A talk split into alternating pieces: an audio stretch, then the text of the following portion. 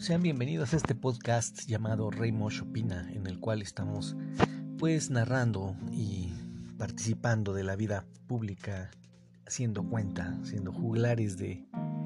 la vida pública y política de nuestro país. Y pues bueno, el día de ayer, como desde que se anunció su, su enfermedad, Andrés Manuel López Obrador vuelve a hacer polémica el día de ayer presentándose en un video de alrededor de 13 minutos para, según él, despejar dudas y evitar malos entendidos sobre el estado que guarda su salud, misma que en días pasados se había comentado era estable, pero que se guardarían ciertos eh, temas por cuestiones de seguridad nacional y privacidad del propio presidente. Mm, el mensaje pues va en sentido de, de mostrarnos que se encuentra bien, que se encuentra convaleciente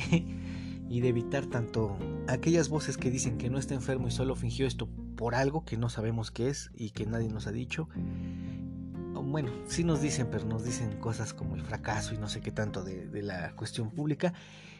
Y por el otro lado, pues para callar a aquellos que dicen que estaba muy mal y que algunos incluso ya se lo imaginaban intubado y que el sacerdote Solalinde se había presentado en Palacio Nacional casi casi para darle los santos óleos y la extrema unción. Entonces, Definitivamente eh, el presidente pues se encuentra vivo, se encuentra totalmente eh, en forma en el sentido de que está sin mayores complicaciones como lo había anunciado. Y bueno pues se da todavía el lujo de, mencionar que ha estado trabajando pese a estar enfermo, ha estado generando una serie de llamadas con Pfizer, con Putin, con eh, Canseco si no mal recuerdo, con el embajador chino, en fin también anuncia y sale a, anunciar esto que algunos detractores llaman Pejelandia, el lugar donde el presidente vive y donde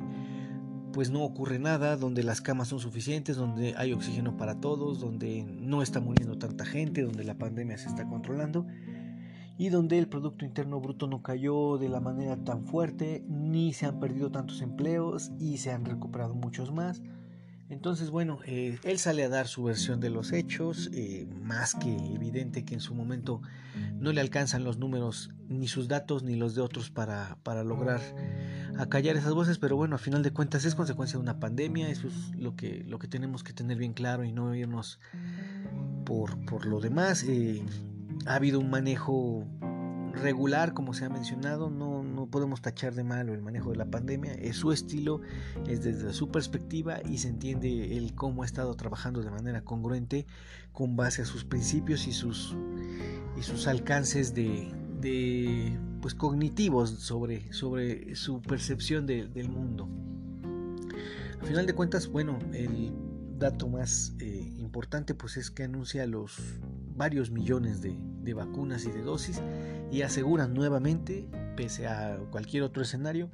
que en marzo estaremos teniendo ya a los adultos mayores vacunados al menos en su primer dosis a todos. Entonces, lo cual ayudaría según su propia estadística que más del 80% de la mortalidad de la enfermedad pues estuviera siendo contenida con esta medida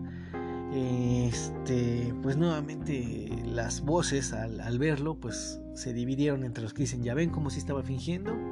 y los que por el contrario pues decían ánimo al presidente, este, se sintieron incluso satisfechos porque de pronto es tanta la, infodemia sobre el tema, sobre que ya, o sea, el día de ayer a Sánchez Florero le preguntan si, si qué pasaría si el presidente estuviera intubado, o sea, ya una serie de, de hipótesis tan descabelladas y tan llenas de, odio de la prensa llamada perfectamente en estos momentos prensa carroñera,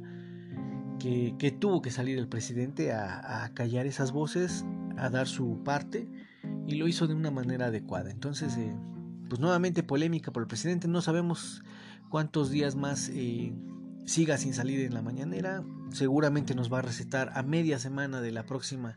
otro videito para que veamos que se sigue sintiendo todavía mejor. Lo vamos a ver incluso bateando. Me sorprende gente eh, estúpida. Gente estúpida que fuma, que son gordos, son obesos, que de pronto se, se, les hace muy complicado que el presidente con una vida sana, bien alimentado, que practica béisbol, que, hace ejercicio, que lleva una vida disciplinada, no de ahora, sino de hace muchos, muchos años atrás, se sorprendan de que esté muy recuperado y esta gente a su vez que fuma, que se, enferma habla sobre que ellos sintieron mucho peor el, el COVID-19. Pues sí, señores, este es un asunto de salud y de comorbilidad, diría por ahí Hugo López Gatel. Que el otro tema interesante que quiero abordar brevemente, pues es el hecho de que, primero que nada, está este libro sobre los daños colaterales que, que Hugo López Gatel de manera deliberada ha tenido para el manejo de la pandemia, obviamente por instrucciones en este entendido del presidente o con el consentimiento del presidente. Eh, me parece mm, este libro, digo, no, no he tenido la oportunidad de leerlo, nadie lo ha leído, creo. Todo el mundo solamente comparte la portada en las redes sociales y, ya de ahí hacen el escándalo. Eh, se le desprestigia a la escritora por ser una, una dentista, así tal cual. Entonces, este, bueno, el tema queda ahí. Importante lo que hizo INEGI. INEGI reportó un 50% más de muertes de las que a la fecha de septiembre en teoría se tenían reportadas en el país. Esto que, nos da a entender que sí ha habido un manejo de datos oculto, que sí ha habido un, un, sesgo en, la información, en el reporte de número de muertos. El INEGI reporta un 50% o casi un 50% más de muertos de los que se anunciaban a esa fecha. Y pues como organismo el cahuete, diría Andrés Manuel, como un organismo autónomo, pero que depende del gobierno, pues anunció que se esperaría hasta después de julio o agosto para dar el corte final del año, para dar el número de muertos que generaron el COVID-19 en nuestro país y eso obviamente eh, se nota que viene por línea de, del gobierno. No hay que ser este, unos genios para, para darnos cuenta, pero a final de cuentas eh, sí serían más muertos. Si son hoy 150 mil, podrían ser ya casi los 200 mil, sin duda, con los datos que presenta el INEGI, pero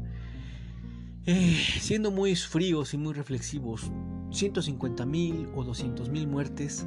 realmente seguiremos pensando que el gobierno es el único culpable cuando la sociedad en su conjunto, el país, los mexicanos, el mismo subsecretario, han atentado ante las, las, medidas más básicas de sana distancia, incluyendo al presidente con, el tema del cubrebocas, eh, más allá de, de, culpar al gobierno que sí ha tenido fallos, que ha ocultado, al parecer entonces ya ahora nos queda más claro información, estarlo culpando de ello cuando el propio ciudadano sigue haciendo cosas indebidas, eh, me parece ya irrelevante, no irrelevante en el sentido de los números, o de las muertes, de cada vida que se ha perdido. Me parece irrelevante el querer eh, saber que aunque hay más o menos muertos reportados por parte del gobierno, esto no ha conmovido en nada a la sociedad. Si mañana sale y se dice medio millón de muertos, eso va a hacer que la gente pare, que la gente deje de hacer reuniones, dejen de hacer fiestas, dejen de estar haciendo clandestinamente eh, bares abiertos donde un refrigerador es la entrada para emborracharse y contagiarse, como se vio en reportajes. Esto no, no para por, porque sean 50 mil, 60 mil, 100 mil muertos más, porque es un asunto de cultura y de disciplina nacional. Entonces, lamentablemente sí, el INEGI actúa como un organismo alcahuete de esos que tanto denuncia y pretende en su momento extinguir algunos el presidente López Obrador. Ya salió Tatiana a decir que el IFAI y eh, el organismo de competencia, esos no están en la mira porque pues bueno están de alguna manera protegidos por el TEMEC pero a lo que voy es a que eh, sí, el INEGI está actuando de manera facciosa, sin duda, como lo hace el INE del otro lado, como lo hacen varios institutos autónomos que han hecho y deshecho en la vida pública nacional con pinches del gobierno en turno. Y bueno, pues el INEGI le tocó en esta ocasión eh, revelar datos que después se arrepintió, que después, que obviamente causaron toda la sospecha y lamentablemente pues tampoco se puede generar más. Y bueno, pues eso es todo por hoy. Soy su amigo Raymosh. Esto fue Raymosh Opina. Compartan, difundan. Es bien importante llegar a, gente. Ojalá que este podcast vaya agarrando fuerza y podamos estar más en contacto con ustedes. Adiós.